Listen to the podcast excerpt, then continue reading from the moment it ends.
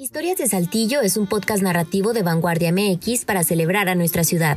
En este episodio presentamos Mirador Saltillo, el lugar con una historia ignorada. Fue punto de observación de los primeros pobladores y fortín durante la guerra. Hoy, una plaza y una torre encubren el pasado de este sitio. Pero, ¿por qué la historia del Mirador Saltillo no se recuerda tanto como otras? La principal virtud del Mirador de Saltillo es la vista panorámica que ofrece, pero no me refiero a la torre de 22 metros de altura, con fachada metálica, inaugurada hace más de un año, sino a la vista privilegiada que ofrece de forma natural. Desde ahí se contempla el valle.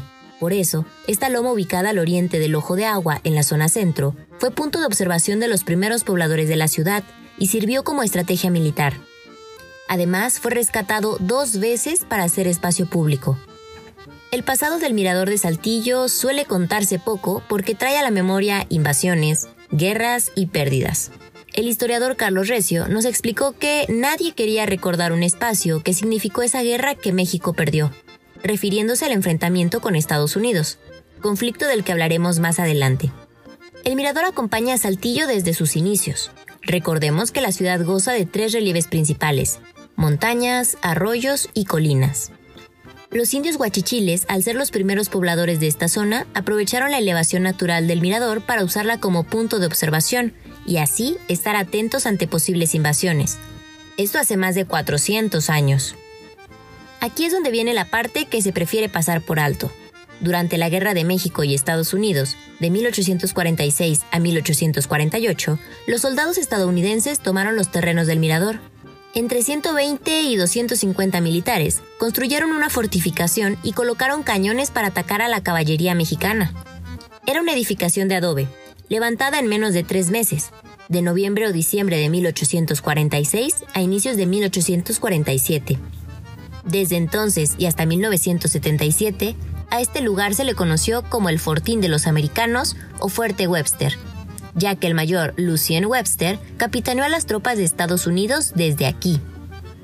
Después de aquel conflicto armado, a principios del siglo XX, el fortín se encontraba en ruinas, pero para 1914, durante la Revolución Constitucionalista, el antiguo fortín de los norteamericanos fue retomado por las fuerzas federales que apoyaban al gobierno del presidente Victoriano Huerta. Luego de eso, el lugar quedó otra vez en ruinas. Únicamente servía como un sitio de hospedaje para vagabundos. En 1977 todavía se dejaban ver algunos muros del antiguo fortín, pero ese año, durante el gobierno estatal de Óscar Flores Tapia, todo lo que quedaba fue demolido, y el 15 de noviembre se inauguró la Plaza México, con motivo del 400 aniversario de la ciudad. Junto con la plaza, se construyó la denominada Ruta Escénica, que implicaba el tránsito vehicular por los alrededores de la loma, camino que hasta hoy es circulable. Desde entonces, el lugar también adoptó oficialmente el nombre de Mirador. Fue en ese mismo año cuando se colocaron las réplicas de los dos cañones utilizados por los militares norteamericanos. El nombre de Plaza México y la instalación de los dos cañones fue una suerte por reivindicar al sitio de su amarga historia con Estados Unidos. Luego de la primera restauración, al mirador no se le volvió a invertir de forma significativa hasta 2020.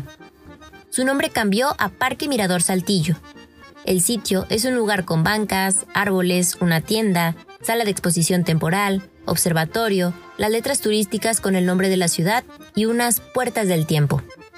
Estas últimas son una atracción de puertas gigantes con texto que narran la historia de la ciudad. Bueno, hasta hay wifi gratuito. ¿Y qué decir de la torre con vista de 360 grados y 122 escalones, que no contemplan la inclusión de discapacitados en silla de ruedas o muletas? Y que bueno, de miércoles a domingo se ilumina con un show de destellos. Esta torre ha sido detonante de polémica desde que se planteó su construcción, ya que urbanistas, activistas e historiadores consideran que rompe con el concepto de paisaje cultural. ¿Tú qué opinas de la imagen actual del mirador? Esta historia fue investigada y narrada por Adriana Armendaris, producción de Ramiro Cárdenas, imagen de Omar Saucedo, idea original Carla Guadarrama, Adriana Armendaris y César Gaitán.